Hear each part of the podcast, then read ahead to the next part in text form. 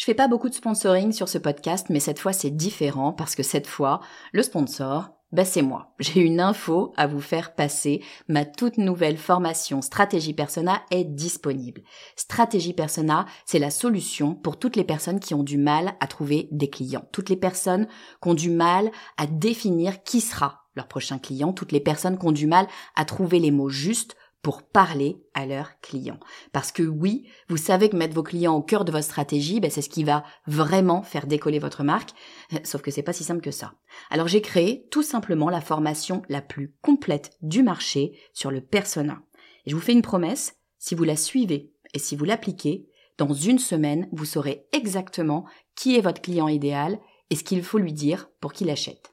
Stratégie personnelle est disponible sur mon site le podcast du marketing.com slash stratégie persona.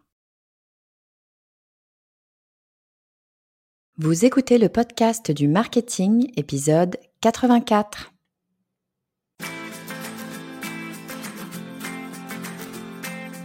Bonjour et bienvenue. Je suis Estelle Ballot et je suis ravie de vous recevoir sur le podcast du marketing. À chaque épisode, je vous propose d'analyser les techniques marketing qui marchent pas à pas et très concrètement pour développer votre activité. On me demande souvent de faire plus d'épisodes sur les réseaux sociaux. Parce que oui, les réseaux sociaux, on a toute l'impression de les maîtriser, mais c'est pas parce qu'on les utilise dans notre vie quotidienne et personnelle qu'on sait en fait les utiliser de façon efficace dans notre vie personnelle. Et surtout, il y a un risque avec les réseaux sociaux. Le risque, c'est de se faire happer par le réseau et d'y passer littéralement tout son temps. Sauf que du temps, ben on n'en a pas tant que ça justement. Donc aujourd'hui, j'ai fait appel à une pro de l'efficacité sur les réseaux sociaux. Mon invitée, c'est Maria Fedoseva. Elle est la directrice marketing d'Intercom, une société centrée sur l'efficacité de nos actions sur les réseaux sociaux. Elle a des de conseils à nous donner, très concrets, pour maximiser nos efforts et gagner du temps dans notre pratique. Juste avant de commencer, petit appel à la mobilisation. J'ai besoin de votre soutien pour faire vivre ce podcast, pour qu'il soit découvert et écouté par le plus grand nombre. Ben, il y a deux options. La première, c'est qu'un maximum de monde en parle. Donc ça, eh bien, vous pouvez le faire eh bien, en parlant du podcast du marketing autour de vous, conseillez-le euh, à vos amis, abonnez vos amis de force, comme dit Mathieu Stéphanie, euh, que j'ai eu le plaisir de recevoir sur le, sur le podcast du marketing. Bref, recommandez le podcast autour de vous. Et puis la deuxième option, eh bien, c'est de me laisser un avis 5 étoiles sur iTunes avec un petit commentaire. C'est en fonction de vos commentaires que l'algorithme bien proposera le podcast du marketing. Donc si vous voulez me soutenir, n'hésitez pas, laissez-moi un commentaire. Voilà, c'est dit. Je vous propose qu'on revienne à notre sujet du jour et qu'on accueille tout de suite Maria Fedoseva. Bonjour Maria, bienvenue sur le podcast du marketing. Bonjour Estelle, ravie d'être ici. Merci de m'avoir invité à parler aujourd'hui dans cet épisode de podcast. Écoute, je suis très très contente de te recevoir. Aujourd'hui, on va parler de réseaux sociaux. Et alors, c'est vraiment un sujet euh, qu'on me demande très souvent sur le podcast du marketing parce que, eh bien, euh, bien sûr, quand on pense digital, les réseaux sociaux viennent bien souvent euh, dans l'esprit de tout un chacun et on croit souvent que c'est simple et c'est finalement pas si simple que ça. On s'en rend vite compte. Les réseaux sociaux. Donc, je t'ai invité pour en discuter. Avant qu'on qu'on démarre sur les réseaux sociaux, Maria, est-ce que tu peux nous dire, je t'ai un petit peu présenté en intro comme je fais d'habitude, mais est-ce que tu veux bien nous dire avec tes mots qui tu es et ce que tu fais oui, bien sûr. Euh, en bref, euh, bah, je vais commencer par mon nom. C'est Maria Fedosieva. Je travaille comme responsable marketing pour l'entreprise Interpromo GmbH qui s'occupe de l'élaboration des applications différentes pour euh, gérer les réseaux sociaux, pour également travailler avec les plateformes vidéo, par exemple. Donc voilà, en bref, c'est ça. Super. Donc en fait, c'est une société qui va euh, permettre de nous aider finalement à euh, mieux travailler sur les réseaux sociaux. Et justement, euh, tu vois, moi, c'est vraiment un des éléments qui revient très très régulièrement dans les questions qu'on me pose sur le podcast du marketing, c'est que les réseaux sociaux, on a tous l'impression que c'est facile parce qu'on les utilise finalement de façon personnelle.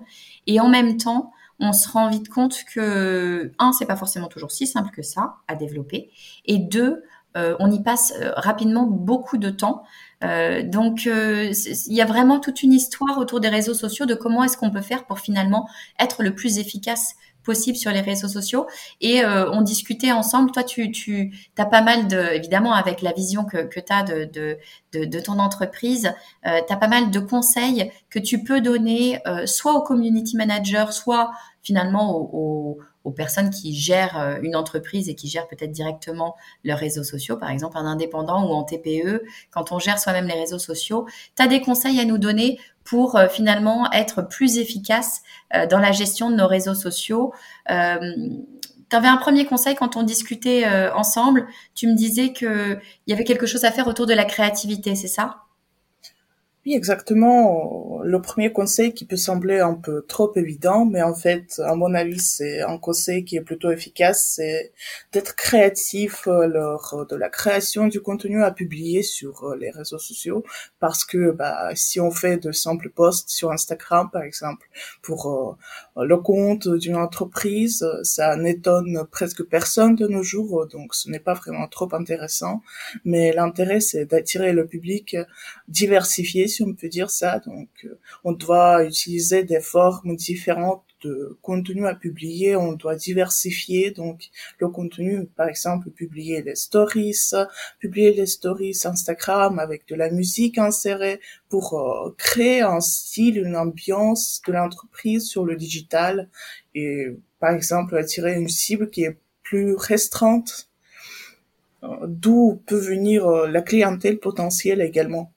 Euh, et quand tu disais comment, parce que c'est intéressant ton histoire de créativité, ce que tu disais, c'est que euh, bah, ces stories, bien souvent on met que l'image, hein, l'image un petit peu de texte, et toi tu disais que tu peux rajouter aussi de la musique, pourquoi pas euh, à, à, ces stories. Comment est-ce que, euh, alors moi, je j'arrête pas de le dire, faut que j'arrête de le dire. je suis pas une grande, une grande aficionados de d'Instagram. Je l'utilise très très peu, donc peut-être que ça paraît complètement évident. Mais comment est-ce que je fais moi pour ajouter euh, de la musique si c'est vraiment, j'imagine qu'il y a les, il y a les éléments euh, musicaux proposés directement par Insta, mais euh, si je veux apporter peut-être une touche plus personnelle avec une chanson qui me plaît à moi personnellement, est-ce que je peux venir l'intégrer comme ça facilement?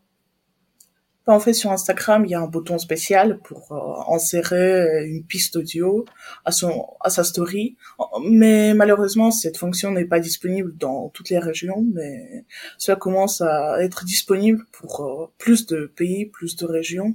Dès maintenant, c'est tout simple. Donc, on fait un simple clic sur ce bouton et on insère euh, cette piste audio.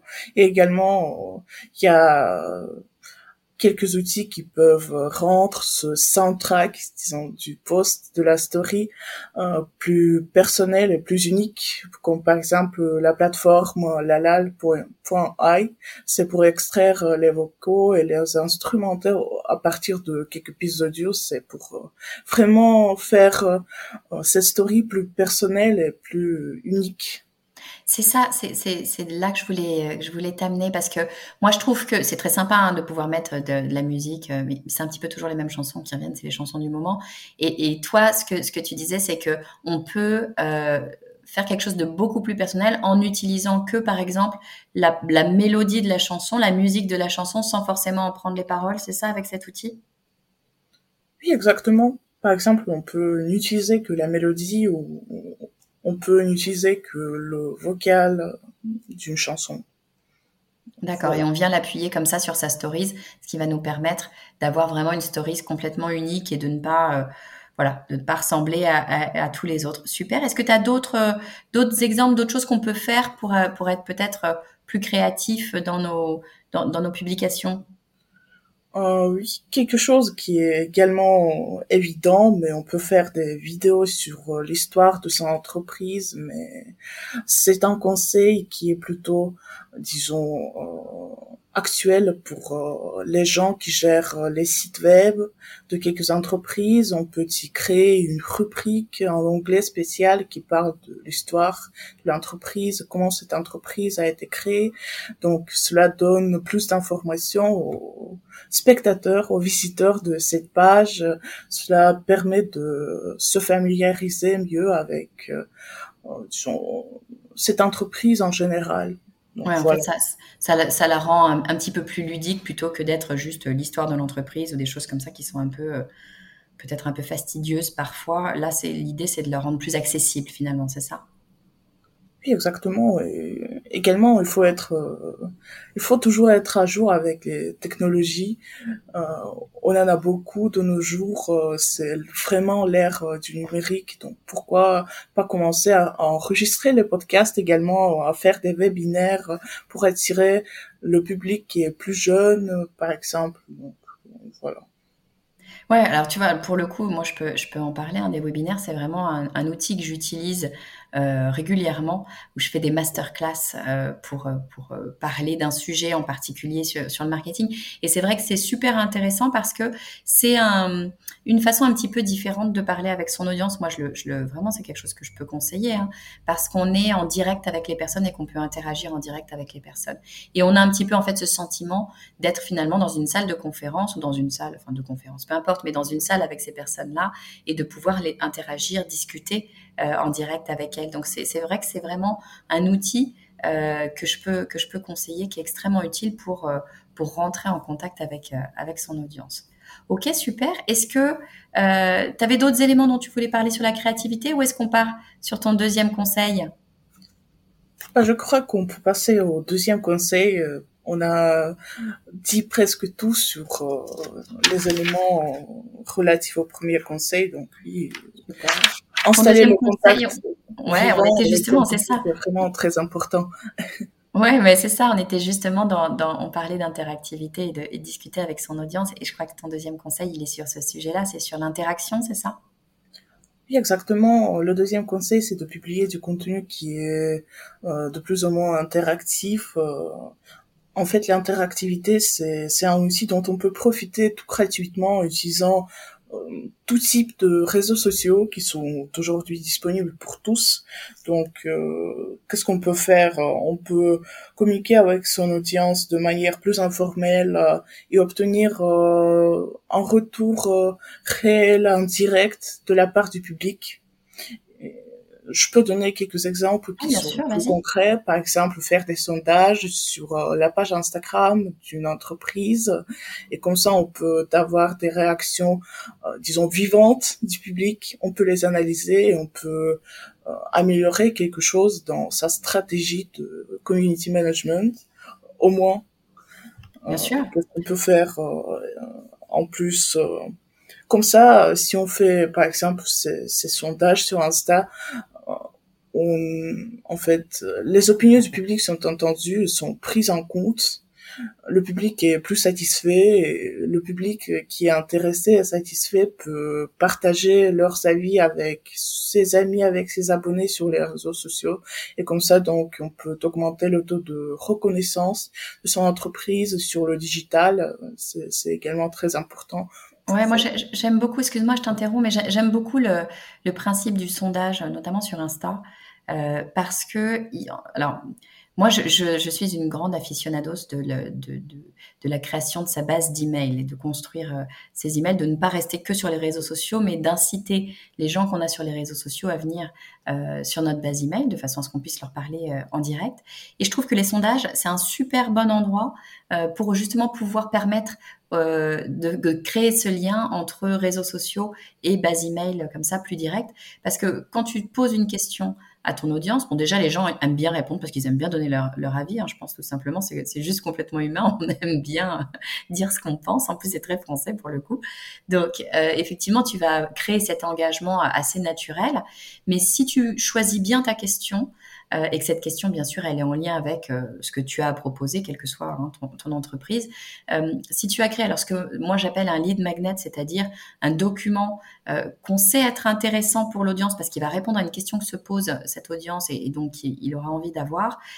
si tu fais un sondage qui est en lien avec cette question que se pose ton audience, normalement, logiquement, tu essayes de faire des choses qui les intéressent, eh bien, les gens qui vont répondre à ton audience, tu vas pouvoir leur envoyer directement en, message privé, hein, leur envoyer directement, by the way, euh, tu vois, j'ai un document qui va peut-être t'intéresser. Si tu veux l'avoir, il suffit de le télécharger sur telle adresse, euh, telle URL. Et ça, ça va permettre de récupérer l'adresse email des gens. Donc, en plus, tu vois, c'est juste un petit tip que je donne en plus parce que je l'aime bien vraiment cette petite stratégie. C'est d'une part, le sondage, il va te permettre d'engager ton audience et donc d'avoir euh, quelque chose de très euh, dynamique avec ton audience, de faire un premier, finalement, un premier contact, ce qui est toujours intéressant. Et d'autre part, tu passes aussi potentiellement à un deuxième niveau, qui est le fait de pouvoir récupérer l'adresse email de la personne. Donc, c'est super intéressant pour après pouvoir échanger en direct. Je suis complètement d'accord avec cette idée que qu'on peut récupérer des adresses email de, de ces personnes et de pouvoir entrer en contact avec ces personnes dans l'avenir donc, euh, c'est vraiment important. Ouais. Tu disais aussi, euh, et je pense que c'est important de le dire quand, euh, notamment quand on a une un compte Insta, euh, Insta ou pas Insta d'ailleurs, hein, mais lorsqu'on a un compte, un réseau social pour une entreprise euh, et pas pour une personne. Hein, euh, parfois, l'entreprise, la personne se confondent, mais parfois, c'est vraiment le compte de l'entreprise, de la marque.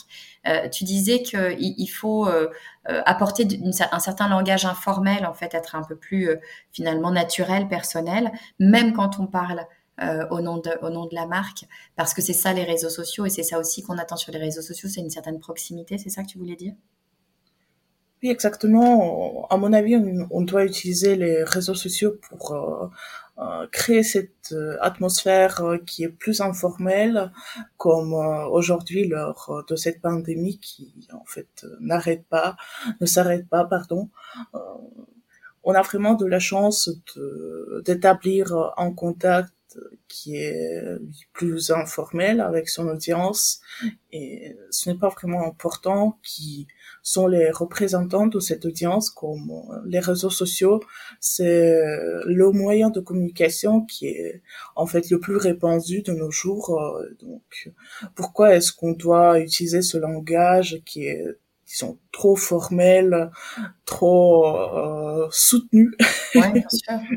si on peut établir un contact euh, plus vivant, plus direct. Mais bien sûr, c'est plus, c'est plus logique et, plus naturel. Alors après, moi, si tu veux, euh, l'une des remarques qu'on me, qu'on, m'envoie ou qu'on me dit le plus souvent, c'est que la problématique avec les réseaux sociaux, c'est que ça demande pas mal de temps. Euh, et euh, il faut être là au bon moment. Il faut, envoyer le message au bon moment, euh, poster au bon moment. Et on, on a d'autres choses à faire. Enfin, on va se, on va se le dire. Hein. On a parfois d'autres choses à faire que passer la journée sur les réseaux sociaux parce qu'on a quand même un travail. Est-ce que tu as des conseils, toi, ou des, des petites astuces pour qu'on puisse peut-être euh, euh s'organiser sur cette publication de, de, sur les réseaux sociaux? Oui, bien sûr, euh, on sait tous que, par exemple, les CM, euh, les gens qui s'occupent de la gestion des réseaux sociaux pour une marque, pour une entreprise, doivent vraiment dédier beaucoup de temps, euh, disons, à la programmation du contenu à publier. Mais dans ces cas, on peut utiliser quelques outils également, comme par exemple les outils qui s'appellent Combine Combine Growth et également Combine Scaler, c'est pour euh, programmer le contenu à publier sur les réseaux sociaux à l'heure euh, prévue exacte au jour euh, également prévu et donc ne pas consacrer trop de temps à la planification manuelle de ce contenu. Donc comme ça, on peut vraiment faciliter cette mission de programmation de contenu qui peut vraiment prendre beaucoup de temps. Ouais, ouais. Et professionnels qui s'en occupent. Et, bien sûr. Et puis effectivement, de pouvoir euh, le faire une bonne fois pour toutes, mettre ça de côté, et puis passer à autre chose et, pouvoir travailler sur d'autres sur d'autres sujets. C'est effectivement toujours euh, toujours intéressant. Ok. Est-ce que euh, D'ailleurs, petit détail, hein, je mettrai le lien euh, des outils que tu nous donnes. Euh, je, mettrai le lien dans les notes de l'épisode, comme ça, si vous voulez aller voir ces outils, ce sera, plus facile. Euh, est-ce que tu avais d'autres éléments dont tu voulais nous parler sur cette, publication, le fait de, publier comme ça régulièrement des, des posts? En fait, je voulais également ajouter qu'il est assez important d'inciter le public à mener une action en fait, euh, les sondages sur Insta, c'est un exemple qui est vraiment concret, mais le conseil qui est plus généraliste, c'est vraiment d'inciter le public à mener une action. Donc, par exemple, à partager les posts publiés sur la page Insta de l'entreprise, euh, bah, euh, les dire, euh, leur dire qu'ils peuvent partager ce contenu pour quelques bonus de la part de l'entreprise. Cela aide également à développer la relation client ce qui est également très important pour une ah. marque ou pour une entreprise. Absolument, oui. C'est vrai qu'on on l'a pas dit, mais il faut. Je pense que c'est un point super important que tu soulèves, c'est que les réseaux sociaux, c'est pas que de l'amusement, euh, c'est pas que non plus la notoriété. Euh, de son entreprise, c'est aussi potentiellement la, la, relation clientèle, le service après-vente. Enfin, c'est vraiment tout ce, toute cette relation avec euh, notre audience ou nos clients qu'on va pouvoir euh, euh, faire sur les réseaux sociaux ou en tout cas amorcer sur les réseaux sociaux. Donc il faut vraiment regarder ces réseaux sociaux dans leur globalité et ça peut être, ça peut aller jusqu'à effectivement la relation clientèle dans son ensemble. Ça c'est important effectivement à, avoir en tête et à bien prendre en compte parce que on a souvent tendance à regarder les réseaux sociaux comme un peu un hobby et du coup les community managers comme des gens qui s'amusent bien au bureau.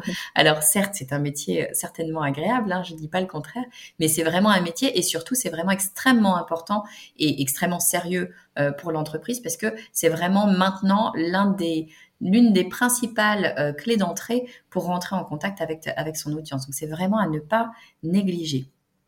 Tu avais, euh, je crois, des conseils aussi euh, à nous donner euh, sur l'utilisation euh, des réseaux sociaux pour comprendre euh, sa concurrence. Est-ce que tu peux nous en parler? Oui, bien sûr. en fait, le conseil était d'analyser la stratégie de community management des concurrents dans le même secteur que l'entreprise en question.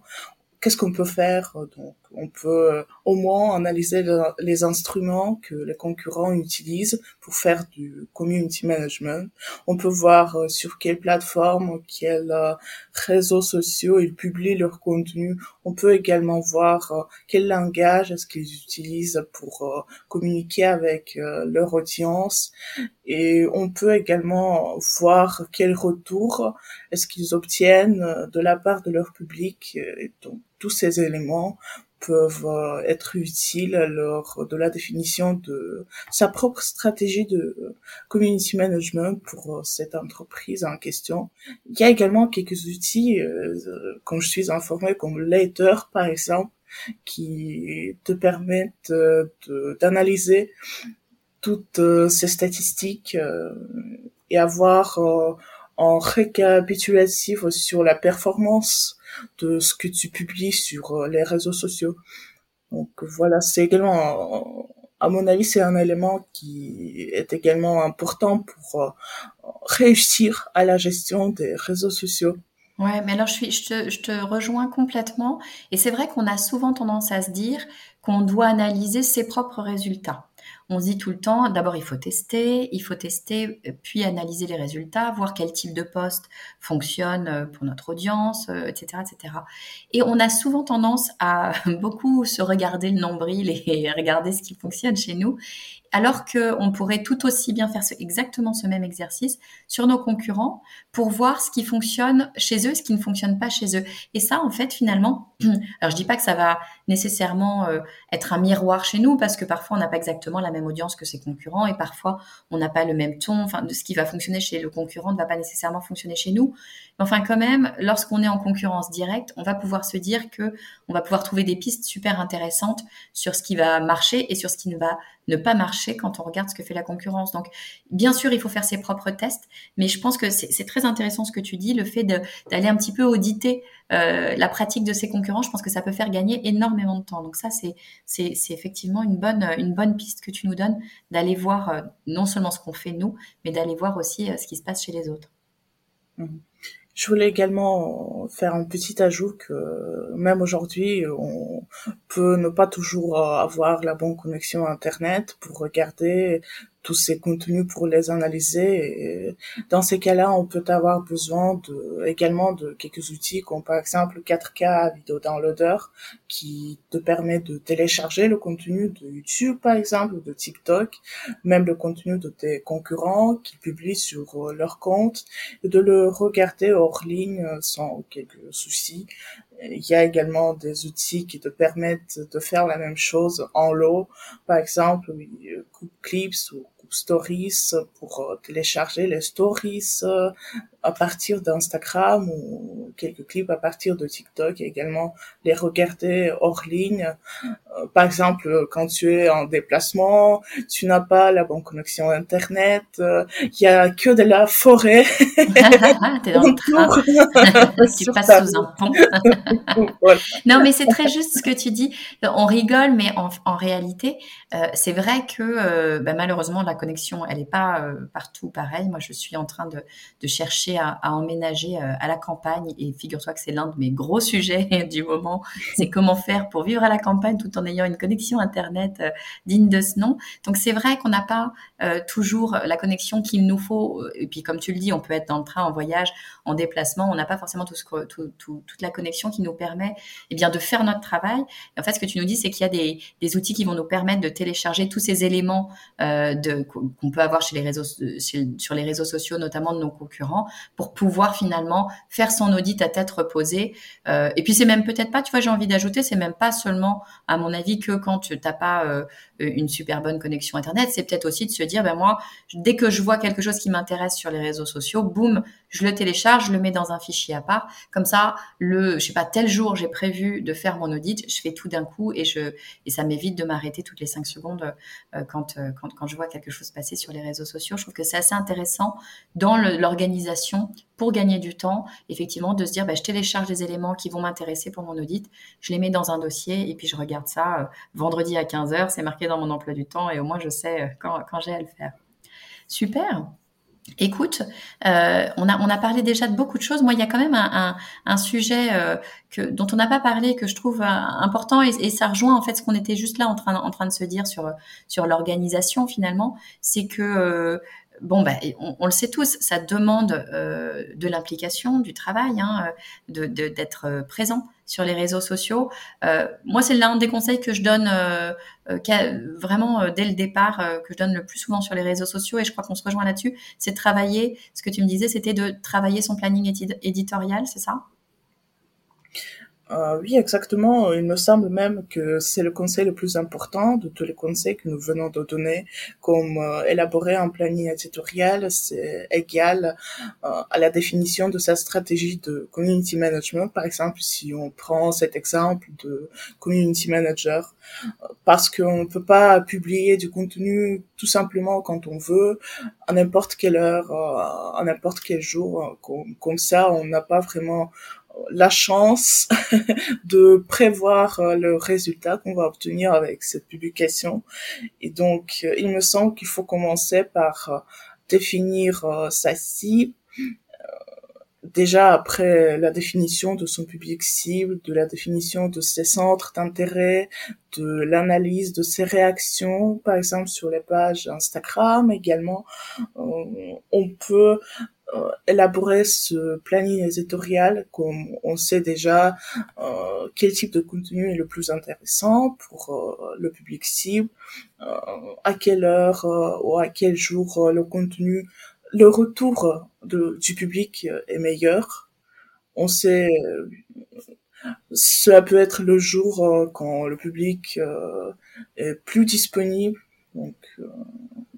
Ouais, ça c'est vraiment à analyser d'un business à l'autre. C'est-à-dire souvent on me demande mais quand est-ce qu'il faut publier? Il n'y a pas de bonne réponse. Ça dépend vraiment de ton business, ça dépend de ton audience et comme tu dis du moment où, le public est disponible pour les réseaux sociaux, est sur les réseaux sociaux et ça d'une d'une activité à l'autre, ça, ça, va être très différent. Donc ça c'est à nous de, de l'identifier effectivement. Oui, également on peut commencer par euh, on peut commencer par euh, essayer de comprendre sur quelle plateforme ou quelles ressources, euh, quel euh, réseau social le contenu fonctionne de la meilleure manière. Et donc déjà après ça, on peut commencer à élaborer sa stratégie également éditoriale qui va fonctionner mieux quand on a déjà ces statistiques sur le public, sur ses réactions, sur les dates, les sur les meilleures dates de publication. voilà. Ah bah écoute, super. Merci beaucoup, Maria. Ça nous fait pas mal de. J'étais en train de regarder mes notes.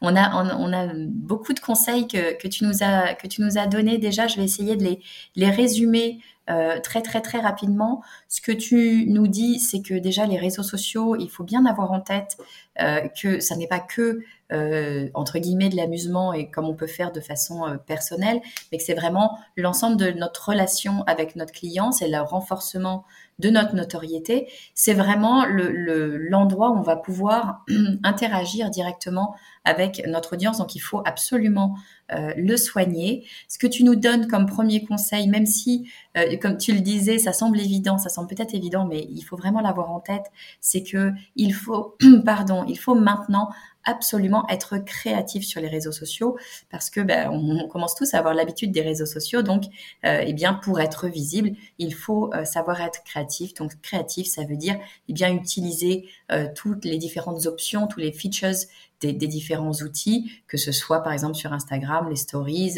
les posts euh, ou autres. Il va falloir utiliser tous les différents éléments. On peut, comme tu nous le proposais, rajouter de la musique et si on veut être plus personnel, peut-être rajouter que des éléments musicaux, soit que la musique, soit que le texte, par exemple. En tout cas, vraiment faire des choses qui nous ressemblent.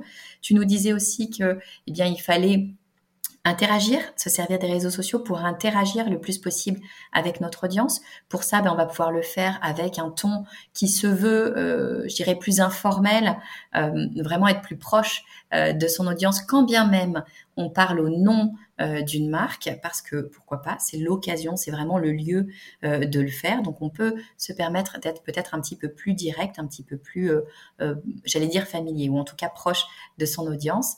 Et puis il faut peut-être un petit peu l'interpeller et inciter l'audience à, agir, à avoir des actions. Ça peut être de demander à son audience de nous donner du feedback. les sondages, j'en parlais, moi c'est quelque chose, c'est un outil que, que je trouve super intéressant, mais n'importe quelle action, que ce soit partager du contenu ou faire quelque chose en soi, c'est toujours intéressant.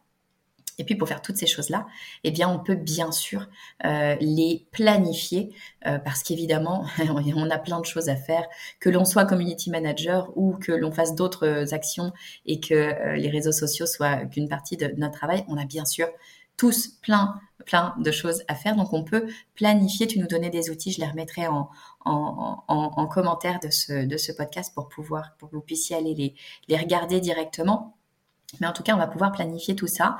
Tu nous disais également que euh, les réseaux sociaux, on, doit bien sûr analyser ces résultats, mais ce qu'on doit faire aussi, c'est analyser et s'en servir pour analyser les résultats de sa concurrence, parce que bien les réseaux sociaux, c'est public, euh, donc on peut voir ce que font nos concurrents. C'est tout le tout le bonheur des réseaux sociaux, c'est que ça nous donne une voilà une véritable visibilité. Donc bien sûr, on va regarder ce que nous même on fait, quels sont les postes qui fonctionnent, qui fonctionnent peut-être moins bien, mais on peut également le faire euh, sur euh, nos, concurrents. C'est toujours extrêmement intéressant, même si euh, ça n'empêche pas qu'il faudra retester pour nous. Ce qui est vrai pour nos concurrents n'est pas nécessairement directement vrai pour nous, mais ça peut donner des bonnes pistes.